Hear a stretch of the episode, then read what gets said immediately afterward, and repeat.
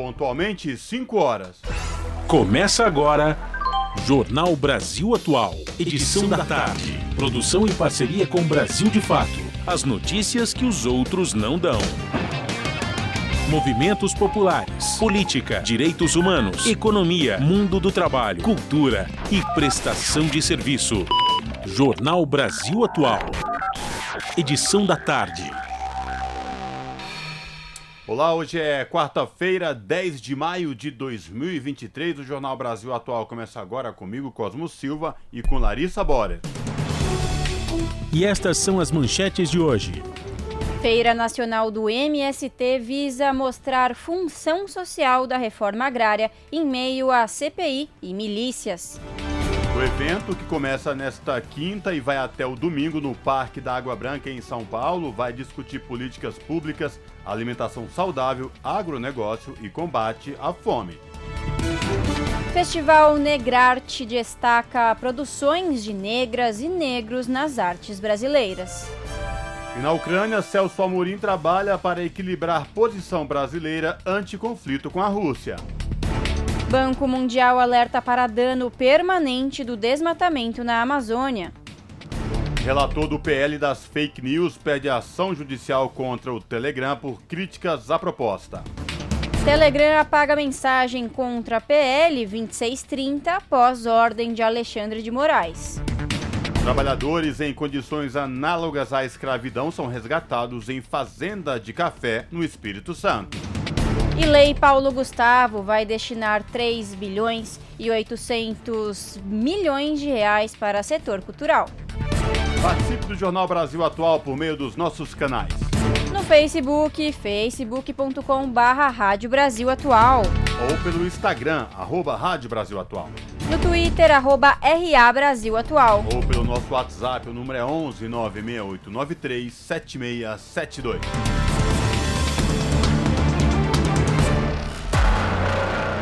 Você está ouvindo? Jornal Brasil Atual, edição da tarde. Uma parceria com Brasil de Fato. Na Rádio Brasil Atual. Tempo e temperatura. A tarde desta quarta-feira aqui na capital paulista é de tempo nublado, agora 19 graus. Sem previsão de chuva para hoje, durante a madrugada, a temperatura fica na casa dos 18 graus. Em Santo André, São Bernardo do Campo e São Caetano do Sul, a tarde desta quarta é de tempo carrancudo, 18 graus neste momento. Tem previsão de chuva para hoje na região do ABC, chuva com intensidade fraca a moderada no período da madrugada. Tempo nublado na região de Mogi das Cruzes. Os termômetros marcam 18 graus agora. Igualmente nas outras áreas, tem previsão de chuva em Mogi, chuva com intensidade fraca moderada apenas no período da madrugada. E a temperatura fica na casa dos 17 graus na madrugada. E em Sorocaba, a tarde desta quarta-feira é de tempo nublado, agora 22 graus. Embora nublado, sem chance de chuva para hoje em Sorocaba. O período da noite será de céu bem fechado, com temperatura na casa dos 17 graus. E logo mais eu volto para falar como fica o tempo nesta quinta-feira. Na Rádio Brasil Atual. Está na hora de dar o serviço. 5 horas e 4 minutos, vamos saber a situação do trânsito na cidade de São Paulo. A CET que a Companhia de Engenharia de Tráfego aqui da capital informa que neste momento são 327 quilômetros de lentidão em toda a cidade de São Paulo. Lembrando que a nova metodologia para computar o trânsito aí na capital usado pela CET, que é a Companhia de Engenharia de Tráfego, agora, além das ruas e avenidas, também soma trânsito nas rodovias que circulam aí a capital paulista. Portanto, 327 quilômetros de lentidão em toda a cidade com Zona Sul 103 quilômetros e Oeste 116 quilômetros de lentidão, respectivamente, as duas regiões aí que apresentam maiores índices de lentidão. Lembrando que hoje, por conta do rodízio municipal, não podem circular no centro expandido veículos com placas finais 5 e 6. Trânsito aqui na Venda Paulista, por enquanto, segue tranquilo, tanto quem vai no sentido da Consolação como quem vai no sentido do Paraíso. Situação dos trens e metrôs aqui de São Paulo, Larissa. Vamos lá, Cosmo. Segundo o site do metrô, Todas as linhas operam em situação normal no, na, no final da tarde desta quarta-feira. Mas, segundo o Twitter aqui do metrô, a linha 15 Prata está com a circulação de trens sendo normalizada. A linha 15 Prata está com lentidão. É, vamos lá, segundo o site da CPTM, a Companhia Paulista de Trens Metropolitanos, todas as linhas operam em situação normal e é isso mesmo. Vim dar uma olhada aqui no no Twitter da CPTM realmente está tudo tranquilo. E Cosmo, os passageiros que estiverem circulando pela estação Tatuapé, que atende aí as linhas 11 Coral e 12 Safira da CPTM, na tarde de amanhã, quinta-feira, poderão assistir à apresentação de três bandas do cenário paulistano: Razão em Fúria, Denis e o Cão da Meia-Noite e Seals. A apresentação acontecerá na área paga da estação e terá duração de três horas, sendo das três da tarde até as seis da tarde. Esta será a primeira ação do festival Razão em Fúria, evento promovido aí pela CPTM com a banda Razão em Fúria, que tem o intuito de dar visibilidade a artistas locais e está previsto para ser realizado mensalmente, apresentando sempre duas bandas convidadas. Bem legal, né, Cosmo? Muito legal mesmo, viu, Larissa? Agora vamos lá, quero saber com você quais são a qual que é a situação das rodovias no final da tarde desta quarta. Olha, Larissa, a Ecovias, que é a concessionária que administra o sistema Anchieta Imigrantes, forma que trânsito tranquilo nos dois sentidos para quem desce para a Baixada Santista de São Paulo do ABC, como quem vem de lá agora para o ABC ou capital paulista, usando a rodovia Anchieta ou a rodovia dos imigrantes. A Ecovias só pede atenção redobrada aos motoristas por conta da neblina e um pouco de garoa no trecho de serra. E é isso, você que está nos ouvindo, tem alguma atualização sobre o trânsito para nos passar ou também da situação da, dos trens e dos metrôs? Manda para a gente pelo WhatsApp. O número é o 11 96893 7672. Rádio Brasil Atual 98,9 FM. Jornal Brasil Atual. Edição da tarde. Agora são 5 horas mais 7 minutos. Relator do PL das fake news pede ação judicial contra o Telegram por críticas à proposta. O assunto repercutiu no plenário da Câmara e o repórter Antônio Vital acompanhou. O relator do projeto que pretende coibir a disseminação de discursos de ódio e notícias falsas na internet, deputado Orlando Silva, do PCdoB de São Paulo, defendeu a ação judicial contra o Telegram, que enviou mensagens aos seus usuários contra a aprovação da proposta. A plataforma divulgou texto em que afirma que a democracia está sob ataque no Brasil e que a aprovação do projeto, conhecido como PL das fake news, pode fazer com que o Telegram e outras empresas do setor sejam obrigadas a deixar de prestar serviços no país. Orlando Silva disse que o Telegram usa prática abusiva e criminosa ao divulgar notícia falsa, depois de se recusar a debater o texto na Câmara. Uma empresa multinacional que abusa da sua estrutura de serviço de mensagem e difunde mentiras acerca do parlamento brasileiro, afirmando que o parlamento brasileiro quer aprovar censura, quer acabar com a democracia. É um escândalo que uma multinacional tente colocar o Congresso Nacional Brasileiro de joelhos. O Telegram nunca participou de nenhum debate nessa casa porque não se interessou em contribuir com as discussões legítimas que o parlamento fez. O deputado Gilmar Tato, do PT de São Paulo, também defendeu uma ação judicial contra o Telegram. Mas o que se trata, na verdade, é que eles estão com medo. Não só o Telegram, mas também as outras plataformas, como o Google. Eles estão com medo em relação a este projeto 2630, porque vai acabar com essa história de ficar divulgando pornografia infantil e não ser punidos. Vai acabar com essa história de ficar divulgando o ódio nesse país e eles recebendo bilhões de reais em função função disso. O projeto pretende coibir a propagação de notícias falsas na internet por meio da fiscalização e previsão de sanções a plataformas de redes sociais, ferramentas de busca e de mensagens instantâneas. O plenário aprovou regime de urgência para a proposta, o que permite que ela seja votada diretamente em plenário, sem passar pelas comissões, mas o texto não obteve consenso e a votação acabou adiada. Para a bancada da oposição, o projeto compromete a liberdade de expressão e vai permitir censura nas redes, sem mencionar a campanha do Telegram, o deputado Maurício Marcon, do Podemos do Rio Grande do Sul, criticou o projeto. Dias atrás foi tentado colocar nessa casa um projeto que calaria o povo brasileiro através das redes sociais. E não me veio com chorumelas. Era isso que seria feito. O povo reagiu e os deputados decidiram. Aliás, o deputado Orlando Silva, que aqui estava há pouco, decidiu retirar o projeto. Ainda não há data para a votação do PL das fake news no plenário. Da Rádio Câmara de Brasília, Antônio Vital. São 5 horas e 10 minutos. Supremo Tribunal Federal julgações sobre responsabilização de redes sociais no dia 17. Artigo do Marco Civil e suspensão do WhatsApp estão em pauta. A reportagem é de Ana Lúcia Caldas. Várias ações que podem definir as regras de responsabilização das empresas que operam as redes sociais serão julgadas pelo Supremo Tribunal Federal no dia 17 de maio. Na pauta do julgamento, marcado pela presidente do STF, ministra Rosa Weber, estão as regras definidas pelo artigo 19 do Marco Civil da Internet, que diz que a palavra final sobre o que é ou não lícito nas plataformas é sempre do Judiciário. As empresas só podem ser responsabilizadas por conteúdos de terceiro se descumprirem a decisão judicial de remoção do conteúdo considerado ilegal. Também deve ser julgado um processo sobre a validade de decisões judiciais que determinaram o bloqueio do aplicativo WhatsApp em todo o país em 2020. A discussão envolve liminares judiciais que determinam a quebra de sigilo de usuários investigados em processos criminais, mas que não são cumpridas pelas redes sociais. A liberação dos casos para julgamento ocorre uma semana após o adiamento no Congresso Nacional da votação do projeto de lei que trata do combate às fake news e regulamenta as redes sociais. Com informações da Agência Brasil, da Rádio Nacional em Brasília, Ana Lúcia Caldas.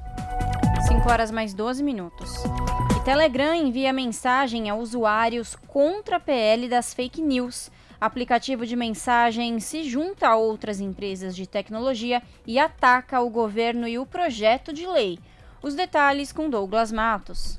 Usuários brasileiros do Telegram receberam nesta terça-feira, dia 9, uma mensagem com ataques da empresa que administra o aplicativo ao projeto de lei 2630-2020, conhecido como o PL das Fake News os ataques também foram encaminhados ao governo federal. A mensagem usa informações distorcidas para tentar convencer os usuários a pressionarem parlamentares para votar contra a medida, que já teve votação adiada em meio à pressão de outras empresas de tecnologia. Muitos brasileiros relataram terem recebido a mensagem que foi enviada por meio de um canal oficial da empresa chamado Telegram Brasil. Geralmente, o mesmo canal é usado para repassar informações banais sobre atualizações do aplicativo ou novos serviços. Além de dizer que a democracia está sob ataque no Brasil, o aplicativo afirmou que, abre aspas, o projeto de lei matará a internet moderna se for aprovado com a redação atual, fecha aspas. Além disso, afirmou de maneira parcial e equivocada que o PL concede poderes de censura ao governo. Um dos alvos diretos desse ataque foi o ministro da Justiça, Flávio Dino, que criticou o aplicativo por não ter agido contra grupos antissemitas. Paulo Pimenta, ministro no comando da SECOM, a Secretaria de Comunicação da Presidência, criticou o Telegram, dizendo que a empresa mente e está infringindo as leis brasileiras. Pimenta, que prometeu a adoção de medidas legais, afirmou que empresa estrangeira nenhuma é maior que a soberania do Brasil. Também da SECOM, João Caldeira, que é secretário de Políticas Digitais do órgão, classificou a iniciativa do Telegram de, abre aspas, ação que abusa do poder econômico e explora a confiança do usuário para a defesa de interesses corporativos próprios, fecha aspas. O Telegram não foi a primeira das grandes empresas de tecnologia chamadas de Big Techs que lucram com a visibilidade de conteúdos mentirosos que viralizam a atacar o PL. No começo do mês, o Google já tinha publicado em sua página inicial uma mensagem contra a proposta. O Ministério da Justiça determinou então que o Google deixasse claro que a mensagem era uma propaganda, além de publicar no mesmo espaço outra mensagem em favor do PL, sob pena de multa de um milhão de reais por hora em caso de descumprimento. Em seguida, o Google apagou a postagem. De São Paulo, da Rádio Brasil de Fato, locução Douglas Matos. São 5 horas e 15 minutos. App popularizado entre gamers vira foco de conteúdo violento. Psicóloga alerta que pais devem acompanhar uso das redes por filhos. A reportagem é de Gésio Passos. Um aplicativo pouco conhecido vem sendo alvo de investigações por ter canais com conteúdos que fazem apologia ao nazismo, racismo, pedofilia e exploração sexual. O Discord se popularizou para bate-papo de jovens fãs de games, mas vem sendo usado para circular conteúdos violentos. Guilherme Alves, gerente da ONG SaferNet, explica como funciona a plataforma. Discord é um aplicativo, é um aplicativo como o WhatsApp, por exemplo, em que você tem ali a possibilidade de entrar em diferentes salas de conversa com amigos ou com pessoas que você não conhece, de temas diferentes. É um aplicativo que ficou muito conhecido entre a comunidade gamer, né, que gosta de jogos, mas que hoje a gente vê com bastante preocupação que tem sido um espaço onde muitas comunidades violentas estão é, surgindo.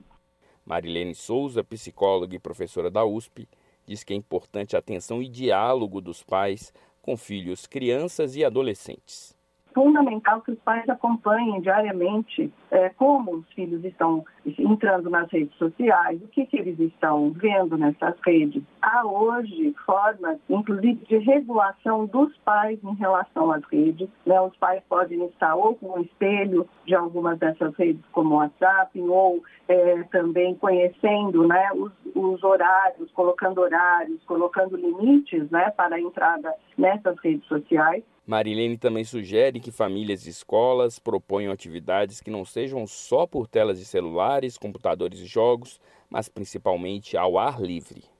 Precisamos cada vez mais levar os nossos adolescentes, as nossas crianças, para espaços que não sejam os espaços da tela. E isso é um processo que também o adulto vai precisar passar, porque nós também estamos abduzidos pelas telas. Então, é muito importante que a gente possa resgatar, nesse momento, a necessidade de nós, de nós construirmos outras atividades nos espaços abertos, em contato com a natureza.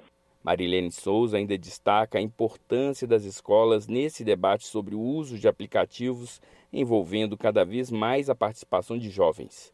Ela também considera que o poder público e a sociedade civil devem participar com a regulação dos aplicativos digitais. O projeto de lei que combate as fake news e cria a Lei Brasileira de Liberdade, Responsabilidade e Transparência na Internet acabou não sendo votado na última semana. O relator do projeto, Orlando Silva, pediu mais tempo para buscar consenso entre a maioria do plenário para aprovação da proposta. Com produção de Dayana Vitor e Salete Sobreira, da Rádio Nacional em Brasília, Gésio Passos. 17 horas mais 18 minutos. E o Telegram apagou o texto contra a PL das fake news enviada aos usuários por volta das 14 horas e 25 minutos desta quarta-feira. Na mensagem retirada do ar, a plataforma acusava o projeto de lei de censura e de ameaçar a liberdade de expressão. Caso não cumprisse a determinação, o Telegram seria retirado do ar por 72 horas por determinação do ministro Alexandre de Moraes do Supremo Tribunal Federal. A plataforma excluiu a mensagem pouco depois da decisão do ministro do STF. No despacho, ele determinou que o conteúdo deveria remover o texto com a fake news no prazo de uma hora a partir da notificação ser recebida pela empresa. Na terça-feira, a plataforma enviou pelo aplicativo uma mensagem segundo a qual, abre aspas, o Brasil está prestes a aprovar uma lei que irá acabar com a liberdade de expressão. O Telegram afirmava que o projeto de lei faria com que o governo tivesse poderes de censura sem supervisão judicial prévia. Além de apagar a mensagem, o ministro determina que o Telegram envie uma mensagem a todos os usuários, como fez com a fake news, com o seguinte teor: abre aspas. Por determinação do Supremo Tribunal Federal, a empresa Telegram comunica. A mensagem anterior do Telegram caracterizou flagrante e ilícita desinformação atentatória ao Congresso Nacional, ao Poder Judiciário, ao Estado de Direito e à democracia brasileira, pois fraudulentamente distorceu a discussão e os debates sobre a regulação dos provedores de redes sociais e de serviços de mensageria privada. PL 2630, na tentativa de induzir e instigar os usuários a coagir os parlamentares, fecha aspas. Moraes faz também infor informou no despacho que, em caso de descumprimento das medidas ou do prazo de uma hora para retirar o texto do ar, a empresa seria mutado, mutada em 500 mil reais por hora. Esse é o Jornal Brasil Atual, edição da tarde. Uma parceria com Brasil de Fato. São 5 horas e 20 minutos. A Comissão de Constituição e Justiça da Câmara aprovou dois projetos de lei já aprovados na Comissão de Segurança Pública do Senado relacionados ao crime organizado. Um deles equipara o ato terrorista a ações praticadas por grupos criminosos organizados. Mais detalhes com o repórter Bruno Lourenço. A Comissão de Constituição e Justiça aprovou o projeto de lei que equipara ato terrorista às ações praticadas por grupos criminosos organizados. A proposta considera terrorismo a limitação da livre circulação de pessoas, bens e serviços e a manutenção de monopólio territorial, controle social ou poder paralelo. A proposta também endurece as penas para estes crimes. Outro projeto relacionado a crime organizado, aprovado na Comissão de Constituição e Justiça, cria no Código Penal a tipificação adequada para a ameaça ou planejamento de atentado contra autoridades, advogados ou testemunhas em processos relacionados ao crime organizado. A proposta também determina que, uma vez desbaratado o plano, os acusados seriam recolhidos para unidades de segurança máxima. A CCJ também concluiu nesta quarta-feira a votação de projeto de lei que obriga os gestores públicos a levarem em consideração o aproveitamento ao longo de toda a vida útil na hora de comprar equipamentos a serem utilizados no SUS, o Sistema Único de Saúde, e aprovou proposta para estimular campanhas de prevenção contra casos de engasgo em crianças ou adolescentes. Da Rádio Senado, Bruno Lourenço. 5 horas mais 22 minutos. E o Supremo Tribunal Federal derrubou nesta quarta-feira, por oito votos a dois, um induto concedido pelo ex-presidente Jair Bolsonaro ao ex-deputado federal Daniel Silveira, do PTB do Rio de Janeiro. Na última quinta-feira, o STF já havia formado maioria para que o benefício ao ex-parlamentar fosse derrubado, mas ainda faltavam os votos dos ministros Luiz Fux e Gilmar Mendes. Ambos seguiram a maioria.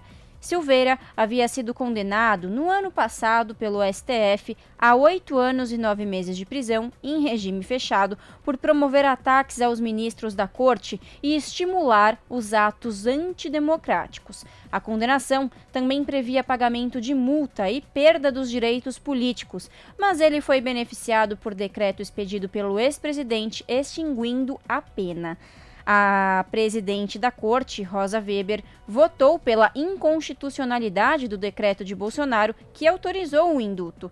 Seguiram o mesmo entendimento os ministros Alexandre de Moraes, Edson Fachin, Luiz Roberto Barroso, Dias Toffoli e Carmen Lúcia.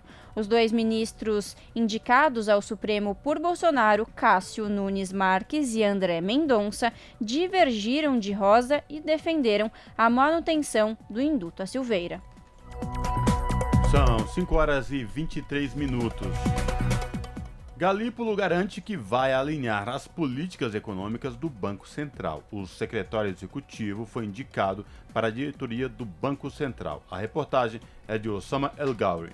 O secretário executivo do Ministério da Fazenda, Gabriel Galípolo, falou nesta terça-feira sobre a sua indicação para a diretoria de política monetária do Banco Central. Ele foi indicado pelo ministro da Fazenda, Fernando Haddad, com o aval do presidente Luiz Inácio Lula da Silva. Segundo Galípolo, a presença dele na instituição pode evitar que as políticas fiscal do Ministério da Fazenda e monetária do Banco Central andem em sentidos contrários. O ministro Fernando Haddad vem dizendo há muito tempo que ele está tentando evitar um equívoco que acontece há muito tempo na economia brasileira, que é você ter uma política monetária que vai para um lado e uma política fiscal que vai para um lado oposto.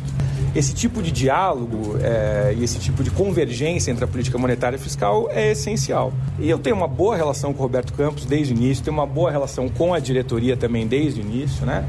E é óbvio né, que existe uma grande afinidade de pensamento com o ministro Fernando Haddad e a intenção é conseguir facilitar esse diálogo, facilitar essa convergência das duas políticas. Atualmente, a taxa básica de juros no país é de 13,75% ao ano e o Banco Central tem mantido esse patamar há vários meses. O secretário executivo entende que o Ministério da Fazenda vem atuando para ajudar o Banco Central a baixar essa taxa Selic. Eu tenho convicção que toda a diretoria do Banco Central não tem nenhum tipo de satisfação, nem profissional, nem pessoal, de ter um juros mais alto. Tenho absoluta convicção disso.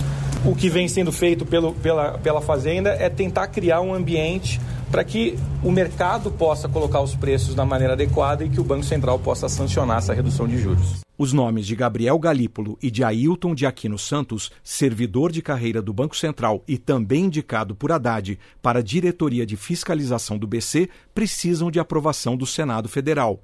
O presidente da casa, senador Rodrigo Pacheco, recebeu a indicação de Galípolo com otimismo. O futuro diretor do Banco Central rebateu críticas sobre o alinhamento dele com o governo federal seria muito estranho se fosse diferente, né? se ele indicasse alguém que está desafinado com eles. Então, é, me parece que está sendo cumprido o que prevê a lei da autonomia do Banco Central. Cada governo que vai chegar vai indicar os seus diretores e me parece é, trivial, esperado que os diretores que são indicados sejam indicados de algum tipo de é, afinamento, alinhamento com o governo que foi eleito. Aliás, é saudável do ponto de vista democrático que assim seja. Os senadores devem se debruçar sobre a aprovação dos indicados ao Banco Central na próxima semana. O mandato de Roberto Campos Neto à frente da presidência do BC termina no fim de 2024. Da Rádio Nacional em Brasília, Osama El Gauri.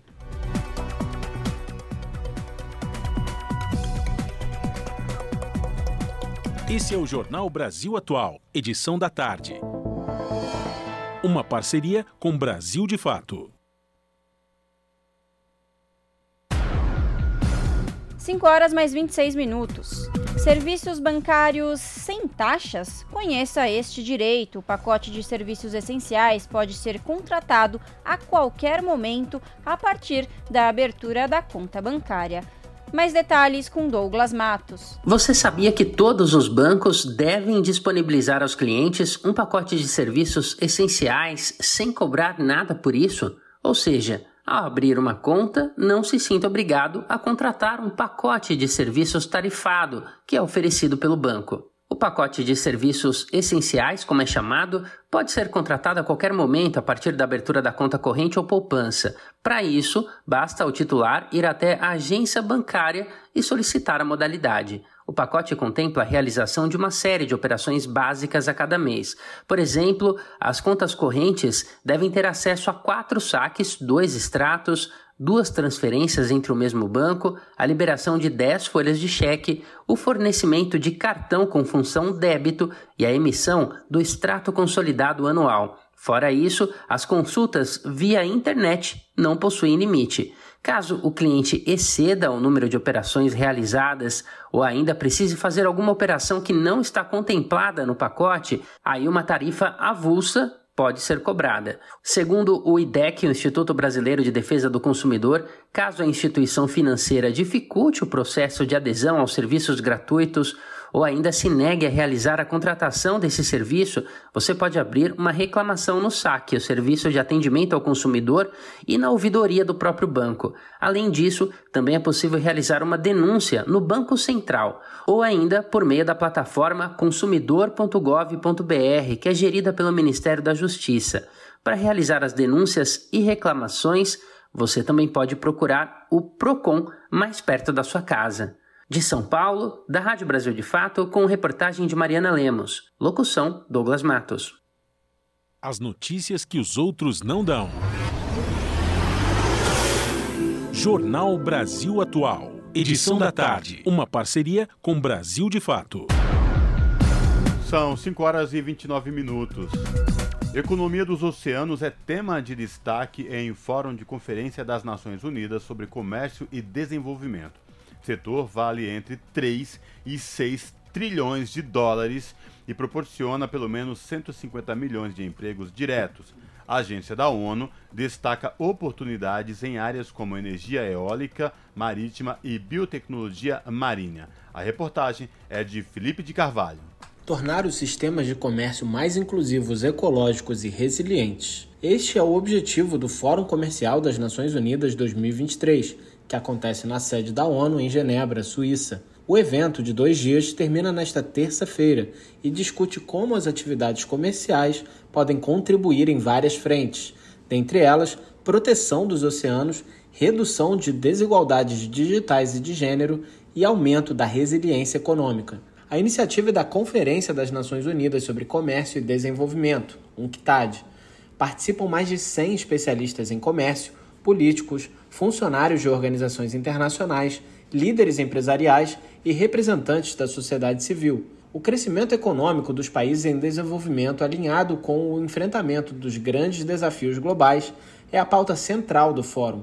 Este grupo de nações foi o mais afetado pela sequência de crises que incluem a pandemia de Covid-19, a guerra na Ucrânia e a emergência climática. Durante o evento, a UNCTAD lança sua análise sobre o comércio e o meio ambiente 2023.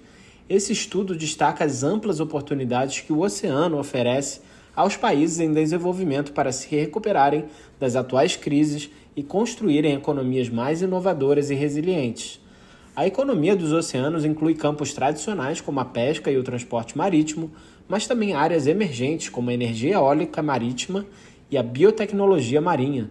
O setor vale entre 3 trilhões e 6 trilhões de dólares e proporciona pelo menos 150 milhões de empregos diretos.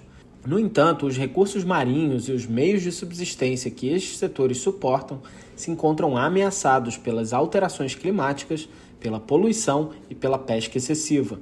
O Fórum identificará iniciativas e políticas que podem ajudar os países em desenvolvimento a explorar e proteger o oceano de oportunidades. Da ONU News em Nova York, Felipe de Carvalho. São 5 horas e 31 minutos e agora no Jornal da Rádio Brasil Atual a gente conversa com o professor Wagner Ribeiro, ele que é do Departamento de Geografia da Universidade de São Paulo e do Programa de Pós-Graduação em Ciência Ambiental. Professor Wagner Ribeiro, tudo bem? Prazer recebê-lo aqui no Jornal da Rádio Brasil Atual. Seja bem-vindo, boa tarde. Boa tarde, quase boa tarde quem nos acompanha. Professor Wagner Ribeiro, a gente estava acompanhando agora há pouco uma reportagem da ONU News falando sobre a capacidade de economia dos oceanos, né, a capacidade de gerar é, milhões em dividendos e também empregos. Por outro lado, professor, essa semana tem um artigo é, no, na imprensa falando sobre o acúmulo das temperaturas uh, nos oceanos. E é um, um fenômeno que já vinha sendo, sendo alertado por especialistas sobre riscos aí de levar as pessoas que moram próximo a praias, resorts, enfim. Professor, eu queria lhe ouvir sobre essas duas questões, né? Isso que os oceanos, os oceanos podem gerar de economia e de empregos, e ao mesmo tempo uh, essa ameaça iminente aí com a temperatura recorde dos oceanos, professor. Veja, em termos de atividade econômica, né, nós sabemos que pelos oceanos, por exemplo, passa quase que toda a globalização, né? Se você pensar quase que todos os materiais, né, mercadorias, a grande maioria, pelo menos, é transportada por navio, só isso já tem né, a, a importância, por exemplo, da circulação de, de mercadorias. Mesmo na época da pandemia, que nós acabamos de ver recentemente, ficou muito claro isso, né? E algumas consequências temos até hoje, né? a dificuldade que, de transporte de alguns materiais, afetando inclusive a própria produção, por exemplo, de equipamentos eletrônicos e outras, outras, entre outras coisas. Né? Em termos de pesca também, né, a atividade pesqueira é fundamental para vários países, em que pese o risco de sobrepesca que a gente assiste também hoje, né? mas é de fato também um fator importante. É, tem que pensar também, no caso brasileiro, em outros países, como o caso da Espanha, mesmo Canadá, a própria atividade turística, né, no, no Itália também, enfim. Então você tem aí, é, diria que esses são os três pontos centrais, né, entre, entre outros, é onde a gente pode destacar claramente a, a importância e relevância do, dos oceanos para a atividade econômica. Agora, é, em termos de ameaça, o que nós, o que nós estamos verificando, na verdade, são vários estudos, né, e essa matéria que você faz referência justamente se remete a esse dado, é um aquecimento muito acima do esperado dos oceanos. E isso é muito preocupante, né? Qualquer pessoa que você pegar um, uma, uma tigela, né, botar água na tua casa, botar no fogão, sabe quando começar a aquecer a água, vai sair vapor, né? Portanto, vai, vai, vai aquecer o entorno né? do ambiente, né? E, isso também ocorre com o oceano. Então, se você tiver é, um fluido, né, como é o caso do oceano, é, é, aquecendo, evidentemente parte desse calor vai passar para a atmosfera também, vai aquecer também as correntes de ar. E essa conjunção de oceano quente com ar quente né, traz consequências seríssimas para toda a circulação atmosférica do planeta. Nós vamos ter certamente alteração, por exemplo, né, em regime de chuva, talvez as chuvas ocorram em alguns lugares com maior intensidade, em outros lugares é, com períodos secos mais longos, né? Isso tudo porque você tem aí é, uma vasta área do planeta Terra coberta por oceanos que está aquecendo e que evidentemente vai aquecer também é, a, a, atmosfera. Então é, essa combinação de dois vetores, né, o oceano e o ar aquecido, é muito preocupante e preocupa porque está chegando a pontos de aquecimento jamais vistos, né?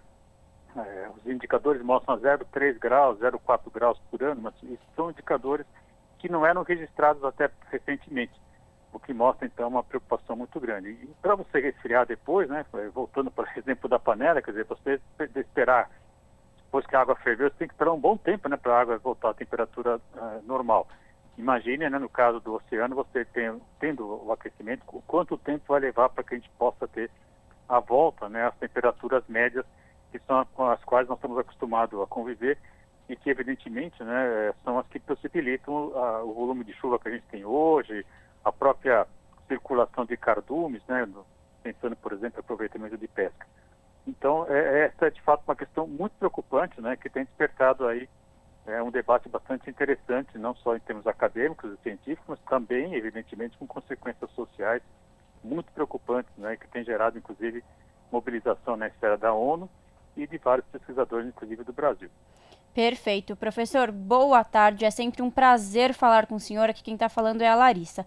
Bom, vamos lá. Quando a gente fala aí de 0,2 graus Celsius a mais na temperatura dos oceanos, parece algo pequeno, coisa boba, né? Mas não, não é bem por aí. É, é isso mesmo, professor? Qual é o impacto desse aumento para a vida marinha e, consequentemente, para a gente? E mais, esse rápido aumento na temperatura pode significar que nos próximos anos esse aumento na temperatura será maior? E existe alguma coisa para reverter isso? O que, que o que, que pode ser feito? Larissa, é um prazer também falar com você. Veja, você está trazendo uma questão muito importante, né? 0,2 graus Celsius a mais, por exemplo, né, na, na, na superfície é, oceânica, né, é, é, tem implicações muito sérias. É, nós pensamos, só para dar um exemplo, né, a maior biodiversidade do planeta ocorre nas áreas de manguezal, que estão justamente né, nas áreas costeiras. É, o aumento da temperatura faz com que algumas espécies né, simplesmente não sobrevivam mais, né? Isso afeta, por exemplo, toda a dinâmica é, da cadeia alimentar. Você fala, ah, mas é um microorganismo. Sim, mas esse microorganismo que você depois é, fonte de alimento para um outro organismo um pouco maior, que vai chegar nos crustáceos, depois chega nos peixes, enfim, a cadeia alimentar vai sendo toda montada, se pensar nas aves, etc., até chegar a nós, né? Então, de fato, isso é muito preocupante, por exemplo, em termos de biodiversidade.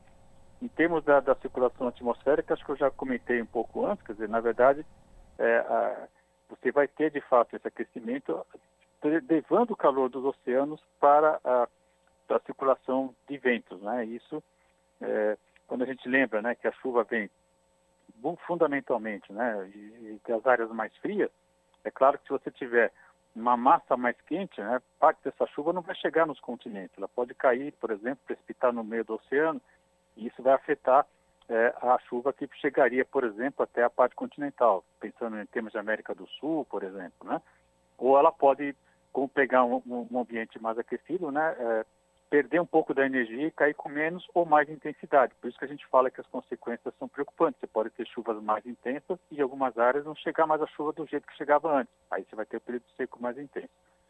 Para reverter isso tudo, aí é uma questão muito é, delicada, né, que passa necessariamente pela redução dos gases de efeito estufa, já que é o único vetor que a gente consegue controlar, né? A gente não tem como controlar, o, o, o por exemplo, né, quando ocorre uma erupção vulcânica que joga um monte de CO2 e outros gases na atmosfera, mas a gente consegue controlar o consumo de, de automóveis, né, o consumo de carvão. Nós temos algum controle sobre as atividades humanas, mas não temos controle sobre os processos naturais. Por isso que todo o debate passa necessariamente por como nós vamos reduzir as atividades humanas que lançam gases que levam ao aquecimento global na atmosfera. Esse debate é de longa data, né, já vem com mais de 30 anos em discussão, e nós estamos chegando num ponto que é necessário, de fato, tomar ações objetivas né, para evitar que esse quadro se agrave, trazendo aí as consequências que a gente está, infelizmente, já enfrentando, né, chuvas muito intensas, períodos de seca mais intensos, levando aí a consequências sociais bastante dramáticas, né? seja por chuva intensa, seja por, pela ausência da chuva também, né? em geral afetando a população de renda mais baixa. O Jornal da Rádio Brasil Atual está conversando com o professor Wagner Ribeiro, o professor Wagner Ribeiro, que é do Departamento de Geografia da Universidade de São Paulo e do Programa de Pós-Graduação em Ciência Ambiental. Professor Wagner Ribeiro, e por falar em aquecimento dos oceanos, a gente vai abordar agora um outro assunto que está diretamente ligado ao aquecimento dos oceanos, que é o desmatamento na Amazônia, que tem tudo a ver sobre esse tema que a gente está falando. É, recentemente, uma viagem do presidente Luiz Inácio Lula da Silva ao Reino Unido, em um encontro com o primeiro-ministro britânico, foi anunciado aí 500 milhões para o Fundo Amazônia. A ministra Marina Silva, do Meio Ambiente, falou que pretende usar esta verba aí na proteção indígena e ao combate ao desmatamento. Ou seja, assuntos que se interligam entre eles, não é, professor? Não há dúvida, Cosme. Se você pensar que as árvores, né, quando elas estão já maduras, elas estão é, capturando carbono, né? elas foram desenvolvidas, cresceram, enfim, então elas estão estocando carbono. À medida que você tem o corte dessas árvores e depois, principalmente, a queima, esse carbono que estava retido na superfície terrestre, ele vai para a atmosfera, justamente agravando a situação do aquecimento global. Então, a relação que você fez entre desmatamento e aquecimento ela é absolutamente verdadeira né, e, já, já comprovada, não há, não há dúvida com relação a isso. Por isso que essa ajuda né, que o Reino Unido acabou é, querendo aportar aí né, um recurso importante para é, combater o desmatamento, ela é bem-vinda e a ministra Marina Silva acerta muito quando ela é, propõe sobre usar esse recurso né, é, para proteger a floresta, em especial as comunidades originárias. Por que, que isso é importante, quase? Pelo seguinte, vários estudos já mostram que quando a gente vai analisar a situação, o estado da conservação ambiental das unidades é, de conservação e comparar, por exemplo, com as terras indígenas, os povos originários mantêm a floresta em condições ainda melhores que as próprias áreas de conservação que o governo deveria manter. Então, apostar no apoio aos povos originários, diferente do que ocorreu até recentemente com o governo que estava aí e saiu agora no final do ano passado, é de fato um grande acerto que vai é, promover a protagonista, né, aqueles que de fato têm maior compromisso e conseguem, pelo seu modo de vida, manter a floresta em pé. Então, é de fato uma atitude bastante correta né, de utilizar muito bem um recurso que chega em boa hora. Em pé é cerca de sete vezes superior ao lucro que pode ser obtido por meio de diferentes atividades de exploração econômica da região. Essa informação, professor, consta no relatório divulgado ontem pelo Banco Mundial, que define o desmatamento como uma, como uma redistribuição ineficiente de riquezas públicas para o privado. E nesse ponto, isso vem ao encontro com do que o senhor acabou de falar, né, professor, que a proteção dos povos originários da região é tão importante para isso, para manter a floresta viva, né, professor? Não há dúvida. Se nós pensarmos aí hoje, né, em diversas é, é, atividades que já são desenvolvidas pelos povos originários e conseguem manter a floresta em pé e que podem ganhar uma dimensão de uma escala de produção econômica que não é a economia capitalista, né, de esgotamento de recursos, mas que podem sim ser incorporados com estudos, né, de maneira inteligente, mantendo os, os serviços ambientais associados, nós vamos ter de fato sim essa possibilidade, né? É, se fala muito, por exemplo, do açaí, mas existem outras tantas espécies, né, que são é, originárias, né, da, da, Amazônia, que podem ser utilizadas em, em, escala um pouco mais ampla, né, chegando a uma escala até comercial, e que podem ser é, simplesmente coletadas, né? Quando a gente circula pela Amazônia, é muito interessante você ver que determinada época do ano se consome açaí, de outra época do ano se consome outro tipo de outra espécie, por exemplo. Isso também ocorre, por exemplo, com pesca e mesmo com, com animais que são abatidos para alimentação. Ou seja, o próprio modo de vida dos povos originários permite né, essa rotação, digamos assim, de, de produtos que são utilizados para a manutenção da vida deles. E é esse princípio que faz com que é, diversas outras espécies né, possam vir a ser é, incorporadas num circuito de circulação de mercadorias mais amplo, chegando inclusive a uma valoração mais ampla que o próprio desmatamento. Porque o desmatamento é um modelo antigo ultrapassado, né? Você simplesmente esgota um recurso e não tem nada no lugar. Já esse aproveitamento das espécies que ocorre na área é uma medida inteligente. Você pode, estudando a espécie, né, saber exatamente eh, quanto você pode retirar sem afetar a sua dinâmica e você então mantém a floresta em pé e mantém também uma atividade econômica importante. Ninguém fala mais em congelamento da floresta e no uso da floresta, mas se fala sim no uso inteligente, né, no uso é, planejado, organizado a partir do conhecimento científico, associado evidentemente com o conhecimento dos povos originários. Perfeito. A gente agradece aqui a participação do professor Wagner Ribeiro, do Departamento de Geografia da Universidade de São Paulo e do Programa de Pós-Graduação em Ciência Ambiental. Professor Wagner Ribeiro, sempre um prazer recebê-lo e ouvi-lo aqui no Jornal da Rádio Brasil Atual, viu? Até a próxima. Abraço. Até a próxima. Falamos aqui com o professor Wagner Ribeiro no Jornal Brasil Atual. Você está ouvindo? Jornal Brasil Atual, edição da tarde. Uma parceria com Brasil de Fato. 5 horas mais 46 minutos. Acusados de matar Bruno Pereira e Dom Philips alegam legítima defesa. Eles alegam que Bruno teria atirado antes e por isso reagiram. A reportagem é de Juliana Rodrigues. Os acusados pelo assassinato do indigenista Bruno Pereira e do jornalista britânico Dom Phillips, ocorrido em junho de 2022, voltaram atrás na confissão do crime e passaram a alegar legítima defesa. Em depoimento à Justiça Federal, agora afirmam que Bruno teria atirado primeiro. O jornalista e o indigenista foram assassinados em junho de 2022.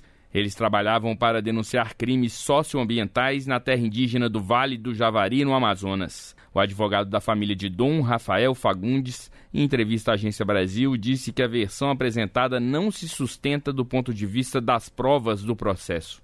As audiências de Amarildo de Costa de Oliveira, Osinei de Costa de Oliveira e Jefferson da Silva Lima foram realizadas pela internet nesta segunda-feira, já que estão detidos em presídios federais. Esse foi o primeiro depoimento dos acusados à Justiça, que já havia colhido relatos das testemunhas em audiências anteriores. O advogado informou que agora as partes envolvidas no processo vão requerer as suas últimas provas. Depois, o juiz decidirá se os acusados irão à júri popular. No ano passado, o Ministério Público Federal denunciou o trio por duplo homicídio qualificado e ocultação de cadáver. O MPF aponta que Amarildo e Jefferson confessaram o crime, enquanto Ozenei teve participação comprovada por depoimentos de testemunhas. Em janeiro, a Polícia Federal concluiu que Rubens Vilar Coelho, conhecido como Colômbia, foi o mandante das mortes de Bruno e Dom. Além deles, a Polícia Federal indiciou outras seis pessoas, entre eles Amarildo, Ozenei e Jefferson. Com informações da Agência Brasil, da Rádio Nacional em Brasília, Gésio Passos. São 5 horas e 48 minutos. E o Banco Mundial defendeu que a revisão do modelo de crescimento da Amazônia vai possibilitar maior proteção da floresta e da biodiversidade o documento Equilíbrio Delicado para a Amazônia Legal Brasileira, um memorando econômico, divulgado pela instituição nesta terça-feira, aponta que o desmatamento na região está atrelado a atividades como a pecuária, a ampliação da fronteira agrícola e a mineração. Segundo a publicação, o incremento do desmatamento poderia levar a floresta a um ponto onde não seria mais possível reverter seus efeitos nocivos. A instituição aponta que o desmatamento coloca em risco o valor da floresta em pé no Brasil, estimado em mais de 317 bilhões de dólares por ano. Esse valor seria equivalente, segundo o documento, em até sete vezes o valor estimado da exploração privada ligada a agricultura extensiva, a exploração madeireira ou a mineração. O chamado valor da floresta em pé se refere ao dinheiro que circula pela exploração de serviços, como o turismo ou a produção de produtos não madeireiros, além do armazenamento de carbono. Elaborado ao longo de três anos, o material diz ainda que o aumento de renda da população da Amazônia Legal tem relação direta com uma maior proteção da floresta, modos de vidas tradicionais e redução do desmatamento. O estudo defende que a redução da pobreza na região deve estar atrelada a um modelo de desenvolvimento que não se apoia apenas na extração de recursos naturais. Você está ouvindo? Jornal Brasil Atual, edição da tarde. Uma parceria com Brasil de Fato. E a Câmara aprova três acordos internacionais que facilitam contratações e comércio entre os países do Mercosul. O repórter Antônio Vital acompanhou as votações. O plenário da Câmara aprovou os textos de três acordos internacionais apresentados pela representação brasileira no Parlamento do Mercosul. Um dos acordos define regras para que empresas dos países do bloco possam participar de licitações públicas. O segundo simplifica procedimentos para o trânsito de mercadorias nas fronteiras e o terceiro estende acordos de comércio e serviço entre os países do bloco e a Colômbia. O acordo sobre licitações públicas permite que as empresas argentinas, brasileiras, paraguaias e uruguaias concorram em igualdade de condições com as demais empresas dentro do bloco. O acordo, assinado em 2017, prevê transparência nas licitações e proíbe favorecimentos. Permite, inclusive, que empresas de construção civil concorram em licitações de outros países do bloco. A permissão, porém, não vale para estatais. O acordo teve parecer favorável do relator, deputado Sidney Leite, do PSD no Amazonas, e foi aprovado de maneira simbólica pelo plenário. O deputado Pompeu de Matos, do PDT do Rio Grande do Sul, integrante do parlamento do Mercosul, destacou os pontos positivos da proposta. Ele consolida o que deveria ser, o que pode ser, o que será o Mercosul, ou seja, permitir que empresas brasileiras possam ser contratadas para desempenhar funções, enfim, trabalhos, atividades na Argentina, no Uruguai, no Paraguai e que empresas da Argentina, do Uruguai e do Paraguai possam desempenhar ações, o seu expertise, as suas habilitações aqui no Brasil. Ou seja, a verdadeira integração se dá aí. O plenário também aprovou o acordo que elimina burocracia no trânsito de mercadorias nas fronteiras dos países do Mercosul. Entre as medidas previstas no acordo está a celeridade no despacho de mercadorias, que não poderá demorar mais de 48 horas, e mesmo assim se houver necessidade de análise e fiscalização. O acordo também prevê processamento eletrônico das informações aduaneiras e determina que os países deverão viabilizar a retirada das mercadorias das alfândegas antes mesmo do pagamento de impostos.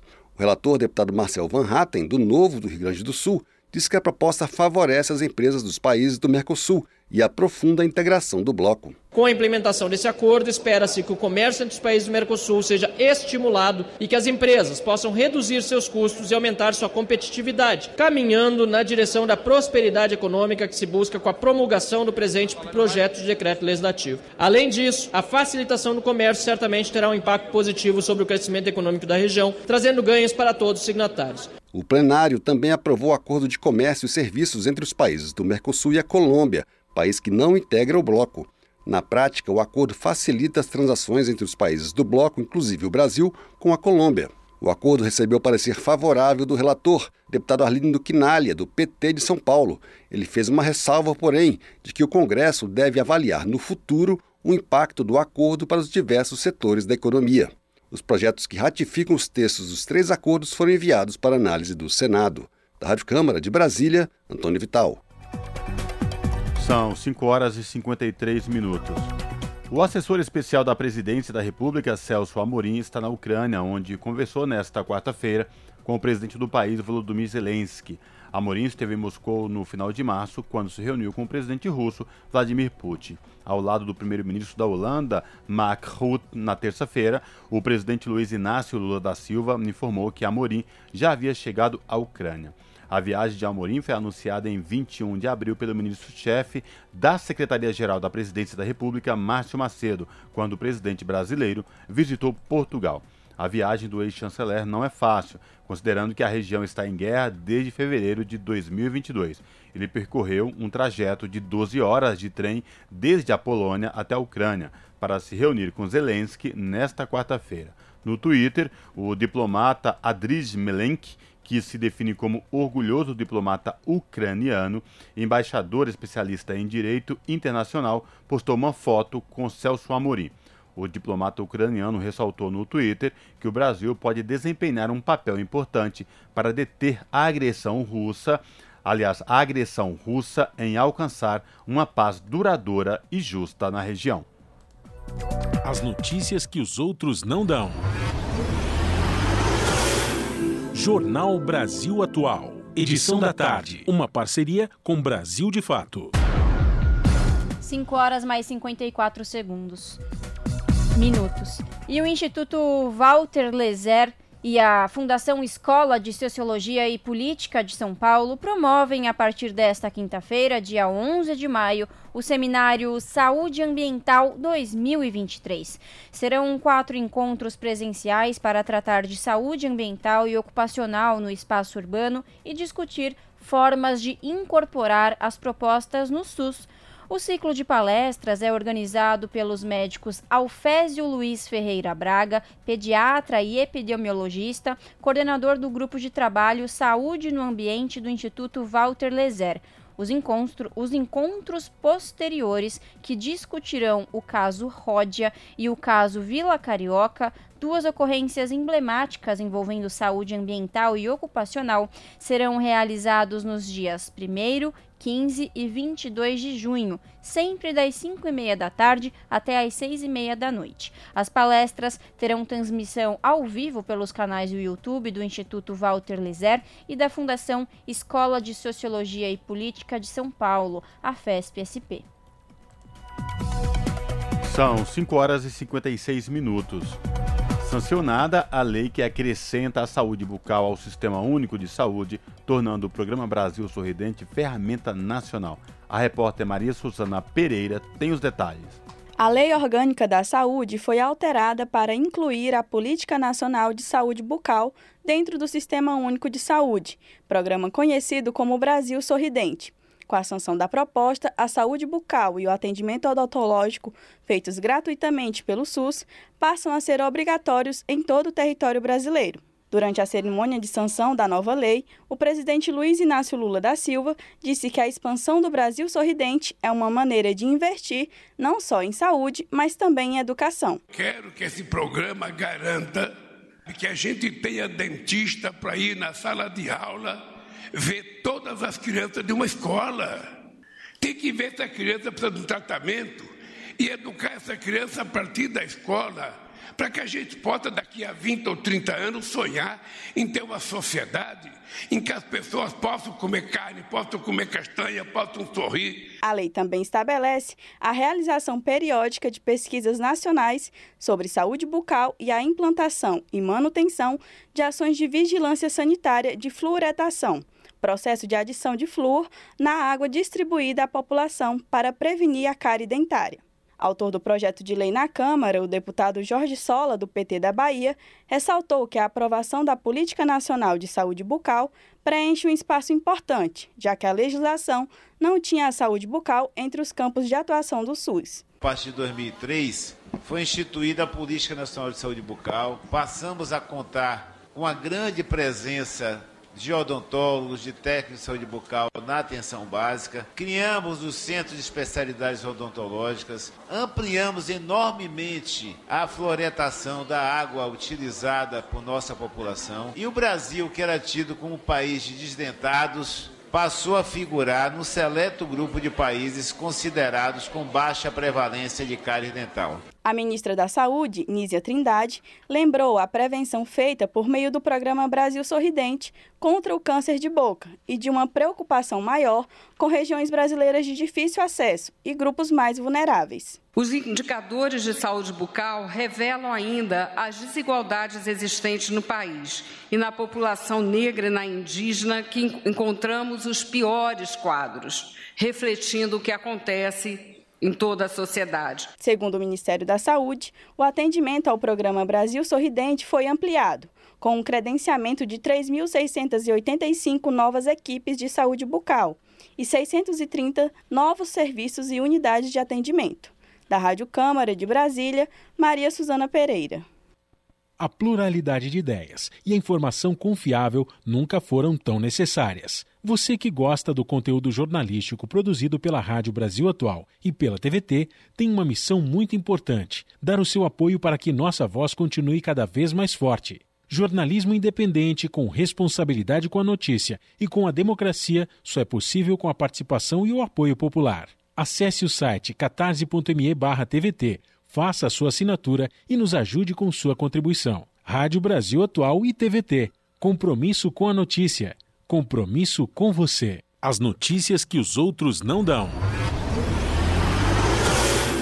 Jornal Brasil Atual. Edição da tarde. Uma parceria com Brasil de Fato. Pontualmente 18 horas. Rádio Brasil Atual. Para sugestões e comentários, entre em contato conosco por e-mail redação@jornalbrasilatual.com.br ou WhatsApp DDD 11 96893 7672. Acompanhe a nossa programação também pelo site redebrasilatual.com.br.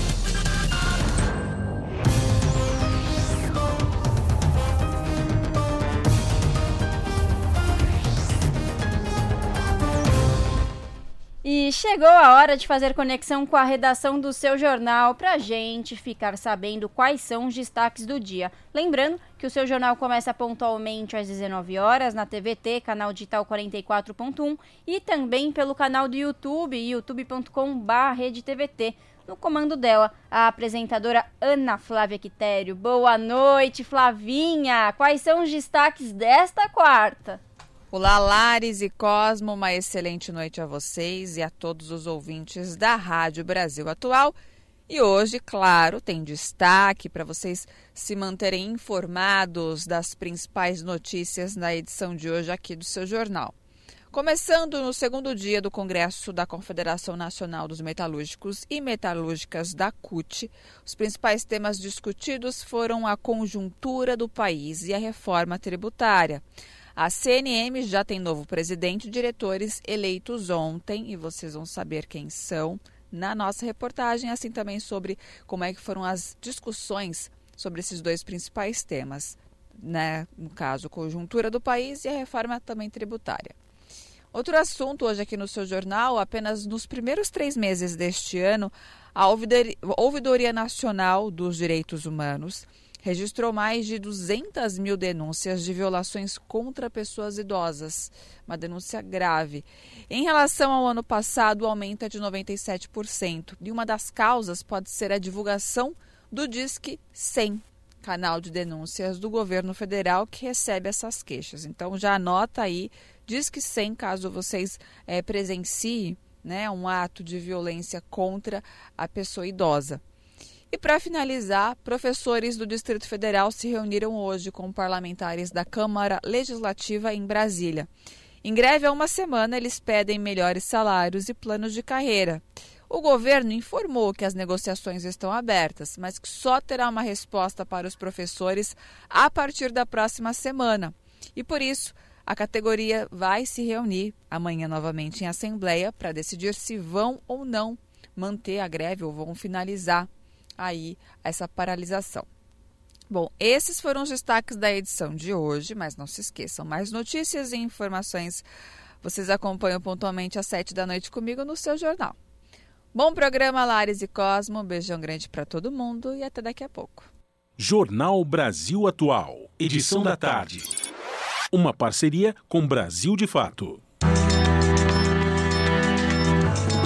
Brasil de Fato, 20 anos.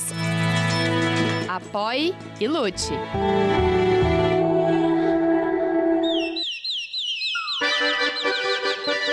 Te aproxega, vivente.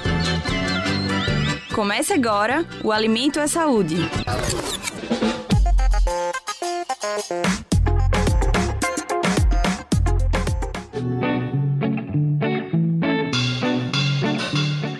planta ou é peixe? Pode ser que essa dúvida já tenha aparecido por aí, caso você tenha experimentado o peixinho da horta, uma folhagem de cor acinzentada e textura peluda, que empanada se parece muito com uma fritada de peixes. Mas, para além dessa característica inusitada, o peixinho também é uma ótima fonte de proteínas e de vitamina C. Do grupo das punks, as plantas alimentícias não convencionais, o peixinho ultrapassa gerações e não fica restrito apenas à cozinha, já que ele é muito conhecido por suas propriedades medicinais, principalmente ligadas ao tratamento de tosses e outros problemas pulmonares. É o que conta a nutricionista Silvia Gerra, que há 20 anos conhece e cultiva a espécie. Há mais ou menos 20 anos eu conheci o peixinho da horta, que na época eu conhecia como pulmonária ou orelha de lebre. Essa planta ela era muito mais utilizada para finalidade medicinal, até o nome pulmonária, né, para as vias aéreas respiratórias né, superiores, e do que propriamente dentro desse universo da gastronomia, né, da alimentação. Eu diria que uns oito anos, talvez, atrás, mais ou menos, a minha irmã, a Sabrina, descendo para o litoral aqui de São Paulo, parou para fazer uma compra né, de, uma, de um tacho de cobre na estrada e lá a senhora que vendia os tachos estava fritando uma planta empanada. E, a, e essa senhora disse: é peixinho, é uma delícia, parece um peixinho. E, e, e ganhou uma muda dessa senhora. A Silvia também é fundadora do Viver Orgânico Sabor de Fazenda, localizado em São Paulo, que cultiva e comercializa punks, além de oferecer diversas atividades de educação ambiental, tanto para crianças como para adultos. E ela, ela dentro de, desse universo dos vegetais, ela tem um alto teor proteico diria que até maior que o da Aura pronobis, que sempre foi muito mais falado, né? Tem um poder aí antioxidante, antimicrobiano, provavelmente graças né, a essa alta quantidade de fenólicos totais, né, ela fica muito mais resistente a pragas e doenças. Ela tem um, ela tem, ela é rica em fibras e me chama a atenção nas pesquisas que eu fiz o alto teor de vitamina C. Ela chega a ter 7 miligramas por 100 gramas de, de, de folha de peixinho. O peixinho é uma planta da família das Lamiaceae, como o manjericão, o tomilho e o orégano. Ele é originário da Turquia, mas se espalhou por diversas regiões do planeta, a princípio como uma planta ornamental. É uma espécie considerada rústica, que tolera grandes variações de temperatura e que pode ser cultivada em vasos. É possível começar a colher as folhas de 40 a 50 dias após o plantio, quando o arbusto atinge mais ou menos 8 centímetros de altura. Ainda é difícil encontrar o peixinho nos supermercados, mas já é possível comprá-lo em feiras orgânicas, em viveiros e em hortas urbanas. Uma informação importante é que não foram identificadas contraindicações no consumo do peixinho da horta. Assim, essa delícia pode ser aproveitada por todo mundo e de diferentes formas. Quem dá as dicas é a gastrônoma e educadora ambiental Bárbara Cordovani. É o peixe de vegano, a gente brinca, ou o peixe que dá no vaso, o peixe que dá na terra. E ele tem uma textura, quando a gente faz ele empanado e frito, ele tem uma textura que lembra muito mesmo um filezinho de peixe, né? Tem gente que sente sabor de peixe, eu acho um dos melhores snacks, né, que tem. E eu gosto muito de fazê-lo dessa forma. Eu gosto de fazer empanado e frito mesmo. Eu acho que é melhor, o jeito mais gostoso, né? Ele fica muito crocante. Quem é vegano pode fazer uma mistura de água com linhaça para substituir o ovo. Quem for intolerante a glúten pode empanar com fubá. E por fim, quem prefere não consumir frituras pode apostar na versão assada da receita. Segundo a Bárbara, dá até para fazer lasanha de peixinho, usando as folhas para substituir a massa. Eu já fiz de diversas formas, eu já fiz lasanha com o peixinho da horta, já fiz o peixinho da horta a parmigiana, que ficou maravilhoso. E eu gosto muito de fazê-lo com tahine, é. Então, quando eu vou fazer a massinha para empanar, eu coloco tahine para temperar. Fica muito bom com tahine e depois eu coloco o za'atar, aquele tempero. E aí, se você tiver uma coalhada em casa, se você tiver um hummus em casa, um baba ganoush, ele vira um ótimo dip, né? Eu já fiz até ela refogada sem nada, assim. Ela fica molinha, ela perde essa questão, né, esse charme da textura dela, mas fica gostosa também. Eu como de todas essas formas, mas realmente o que faz mais sucesso é ele, ele só empanadinho mesmo, com qualquer acompanhamento. Além do gosto pelo peixinho, a Silvia e a Bárbara concordam em mais um ponto. Incluir esta e outras punks no cardápio pode ajudar a diversificar a alimentação e a incluir mais vegetais na dieta, algo fundamental para garantir saúde e incentivar formas mais sustentáveis de produção de alimentos, como reforça a Bárbara. Uma coisa que eu acho muito interessante desse mundo das punk, né, das plantas alimentícias não convencionais, é a gente começar a mudar o nosso olhar e observar o que, que cresce em torno de nós que pode entrar na nossa dieta, né? Quem quiser conhecer ou viver o sabor de fazenda, pode conferir mais informações no site sabordefazenda.com.br. De São Paulo, da Rádio Brasil de Fato, Sara Fernandes.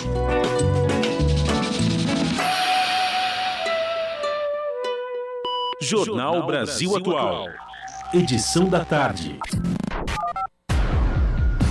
São 6 horas e 10 minutos.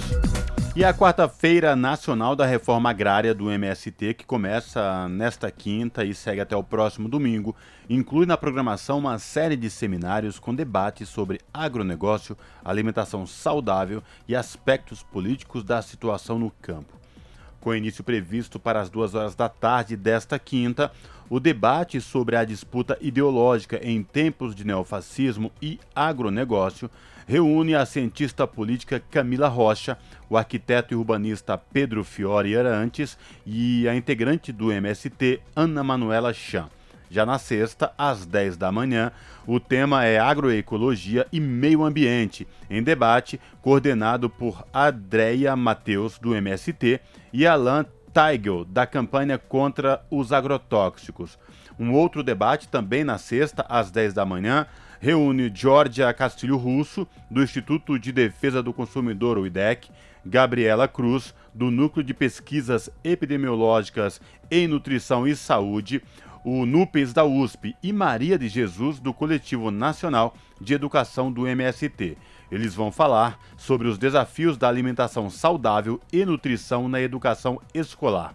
E ainda na sexta-feira, outra mesa vai discutir políticas públicas e reforma agrária. Estão previstas as participações de Milton Fornazieri, secretário de Abastecimento, Cooperativismo e Soberania Alimentar do Ministério do Desenvolvimento Agrário, Clarice dos Santos, do Fórum Nacional de Educação do Campo, Kelly Forte, secretária nacional de Diálogos Sociais e Articulação de Políticas Públicas da Secretaria-Geral da Presidência, e Ana Terra, da Coordenação Nacional do MST.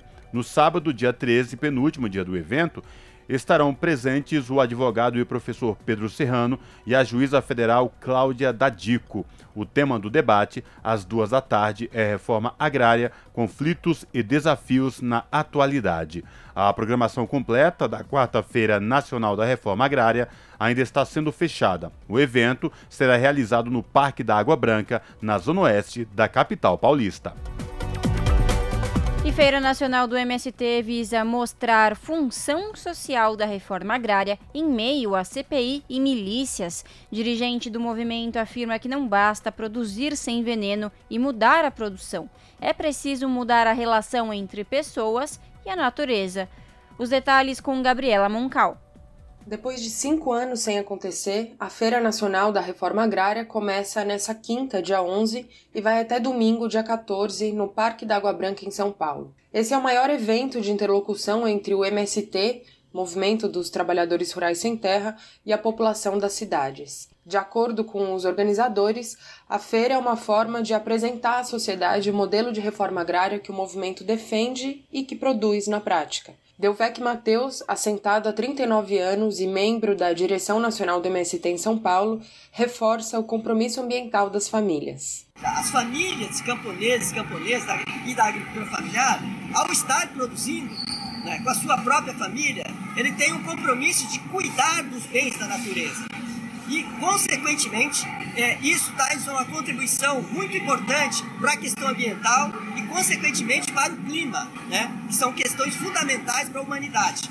Nessa edição, a presença de 1.200 feirantes na capital paulista marca o início da comemoração de 40 anos do MST, cuja fundação foi em janeiro de 1984 vão ser comercializadas 500 toneladas de alimentos cultivados em assentamentos e acampamentos, vindos em 56 carretas de 23 estados brasileiros. Desse montante, 25 toneladas vão ser doadas numa ação de solidariedade no domingo. Além das barracas e de um viveiro de árvores, a feira vai ter atividades formativas e também a chamada Culinária da Terra, esse é o nome da praça de alimentação com 30 cozinhas que vão servir 95 pratos típicos de diferentes regiões do país. A entrada é gratuita e a programação cultural inclui cerca de 200 artistas. Entre eles, Jorge Aragão, Gabi Amarantos, Johnny Hooker, Lenine, Alessandra Leão, Zé Cabaleiro, Iago Próprio, Tulipa Ruiz, Chico César, Lirinha e Alzira Espíndola. A Feira da Reforma Agrária acontece nesse ano menos de duas semanas depois do AgriShow. O maior evento do agronegócio no país foi marcado por uma crise institucional entre os organizadores e o governo federal. O ministro da Agricultura, Carlos Fávaro, chegou a ser desconvidado para a abertura do evento, que priorizou a presença do ex-presidente Jair Bolsonaro. Na manhã da próxima sexta, dia 12, uma atividade com políticos vai fazer parte da programação da feira do MST. Além do próprio Fávaro, confirmaram presença o ministro do Desenvolvimento Agrário, Paulo Teixeira, e o secretário de Governo do Estado de São Paulo, Gilberto Kassab. A feira marca ainda a primeira grande ação do movimento depois da jornada de lutas do mês de abril e também da aprovação de uma CPI sobre o MST. Ainda em vias de ser instaurada, a comissão visa investigar as ocupações do sem terra. Ao ocuparem terras, movimentos populares argumentam que a concentração fundiária faz com que imensos territórios deixem de cumprir sua função social. Ao mesmo tempo, ao produzirem alimentos saudáveis, trazem o outro lado da moeda. Num contexto de CPI e de organização de milícias rurais contra ocupações, os movimentos revelam justamente uma das funções sociais da reforma agrária. A Feira Nacional da Reforma Agrária busca, segundo o MST, trazer evidências concretas aos argumentos do movimento em defesa das suas formas de atuação. Séries Adist, da direção nacional do MST, destaca a importância da feira nesse sentido. Então, as nossas feiras, elas são um pouco a expressão de tudo isso, né? A expressão da nossa produção de alimentos saudáveis, que é uma forma da gente expressar o porquê da função social da reforma agrária. Ela ainda ressalta que o país tem atualmente 33 milhões de pessoas que passam fome, de acordo com a rede Pensan. Por isso, ela lembra que para produzir comida é preciso ter terra. De São Paulo, da Rádio Brasil de Fato, Gabriela Moncal. São 6 horas e 17 minutos. Machado de Assis e Lima Barreto são homenageados em evento no Rio de Janeiro. É a festa literária das periferias na Ladeira do Livramento. Reportagem de Yuri Mitzsteiner. Neste sábado, dia 13, tem festa literária das periferias, na Ladeira do Livramento, no Morro da Previdência, região central do Rio de Janeiro vários escritores brasileiros serão homenageados. Machado de Assis, um símbolo da literatura periférica, Lima Barreto, outro literário negro e periférico, que receberá a homenagem da FLUP junto com a editora Malê, produtora do livro Quilombo de Lima, que conta com a participação de 22 autores negros, além da mãe Beatá de Iemanjá, representando as mulheres.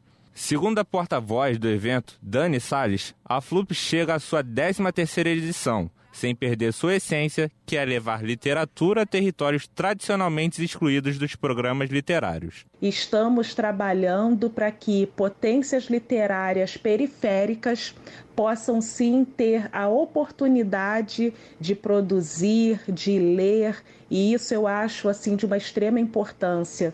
Durante muito tempo, a gente sentia falta de se reconhecer enquanto periferia nas publicações literárias, nos textos, nos roteiros. E na FLUP a gente tem percebido cada vez mais essa relação empática com a periferia, com a mulher, com a mulher preta. E, e, isso é de um, um primor que eu, eu considero muito especial realmente. O livro Quilombo de Lima foi criado a partir da parceria da FLUP e da editora Malê.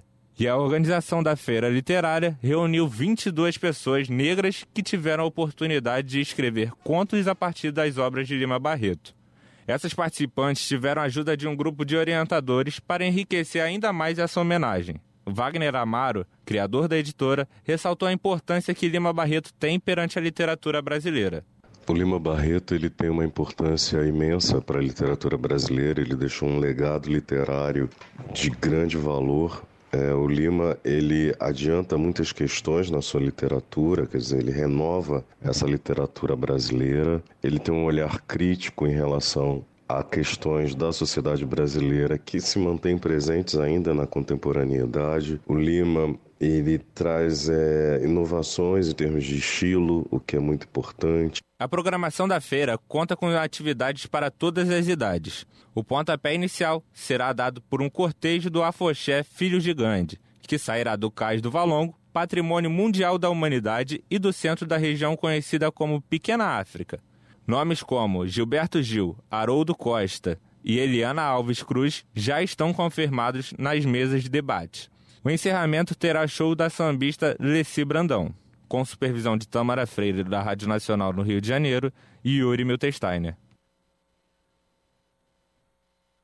As notícias que os outros não dão. Jornal Brasil Atual. Edição da tarde. Uma parceria com Brasil de Fato. E Festival Negrarte destaca produções de negras e negros nas artes brasileiras. Evento ocorre no dia 13 de maio e pauta a luta antirracista nas manifestações artísticas. Os detalhes com Michele de Mello. Agora nós falamos de cultura. Será realizado no próximo sábado, dia 13 de maio, o Festival Negrarte, em São Paulo. O evento acontece no Goethe Institute e tem o objetivo de destacar as produções de artistas negras e negros nas artes brasileiras. Para falar sobre esse assunto, a gente recebe Lili Santos, idealizadora do Festival Negrarte, publicitária e também fomentadora cultural. Lili, um prazer ter você com a gente, seja bem-vinda. Prazer é meu, muito obrigada aí pelo convite e pela oportunidade. Lili, primeiro conta um pouco para a gente como é que surge a ideia de Negrarte e também qual a importância de que aconteça, né, que o evento aconteça numa data tão simbólica como o 13 de maio. Então, o festival nasceu em 2018, né, um grande sonho meu e do meu é, sócio Flávio Nogueira. É, a gente ficava muito incomodado de ir em algumas exposições é, artísticas e a gente só ver os negros como objeto e não como protagonistas da arte. E quando a gente via né, os negros nessas exposições, nessas manifestações, eram sempre as mesmas pessoas chamadas pelos mesmos curadores. Então a nossa sensação era de que tinha espaço para muitos outros artistas estarem ali. Então essa foi uma é, foi uma necessidade que a gente sentiu de dar voz a muitos artistas, alguns até que já faleceram e que não tiveram essa visibilidade tão destacada. Muito bom. É, e nessa diversidade de artistas, eu queria que você comentasse um pouco com a gente também, é isso, é, o objetivo é, da feira, por que, que ela é realizada nessa data, no 13 de maio, e de que forma é, essa programação também busca rediscutir o que, que representa o 13 de maio na história do Brasil. Perfeito. Então, num primeiro momento, a nossa ideia era que, que a gente tivesse a, as artes plásticas no festival, mas a gente entendeu que o universo das artes é, plásticas ia muito além, então a gente acabou expandindo para as artes visuais. Então, desde a primeira edição, que a gente traz é, para esse debate artistas das mais vertentes, então do grafite, da literatura, da música, do cinema, da dança. Então, a ideia é que a cada edição a gente possa trazer esses artistas para que eles falem né, da, sua, da sua arte, do que os inspiram e o porquê que a sua arte é uma manifestação, é uma bandeira e é uma voz dentro da nossa luta antirracista. Então, a ideia de ser no dia 13 de maio é exatamente por isso, porque a gente acredita que foi a partir do dia 13 de maio que esse abismo ficou ainda maior. Né? Então, cada novo ano que a gente quer trazer é, são essas potências que existem nas artes, nas mais diversas manifestações das artes, e que muitas vezes não têm a visibilidade né, necessária em todos os canais. Lili, importantíssimo. Justamente uma das mesas do debate fala sobre pensamento antirracista dentro das artes. Então, eu queria que você comentasse também como que as histórias em quadrinho podem contribuir para criar esse espaço de novas narrativas que vão justamente no sentido contrário do discurso hegemônico, que no caso do Brasil, inclusive, inclui o tal do mito da democracia racial. Né? Exato. Então, os quadrinhos, assim acho que como aconteceu comigo, também deve ter acontecido com diversas pessoas.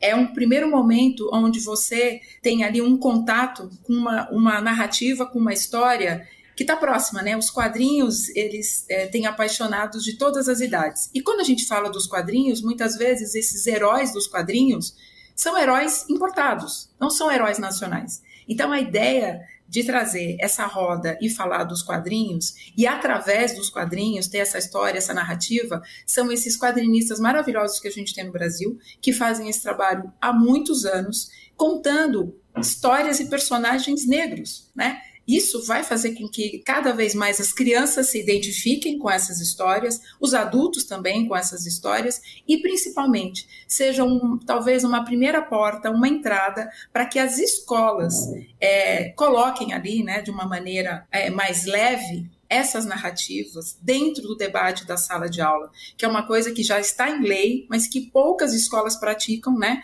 Que é a Lei 10.639, que traz exatamente a história e a cultura afro-brasileira. Então, os quadrinhos, provavelmente, né? E para quem já teve essa experiência na infância, na adolescência, é esse primeiro contato. Sem dúvida, Lili. Agora, já para a gente ir caminhando para o final da nossa entrevista, infelizmente, eu queria que você comentasse um pouquinho mais sobre a programação e também fizesse esse convite para a nossa audiência. Quem está aqui nos acompanhando no Central do Brasil, como é que pode participar da Negrarte, é, como é que chega, como é que é a programação que as pessoas vão encontrar a partir do dia 13. Ah, maravilhosa. A programação começa a partir das 11 horas.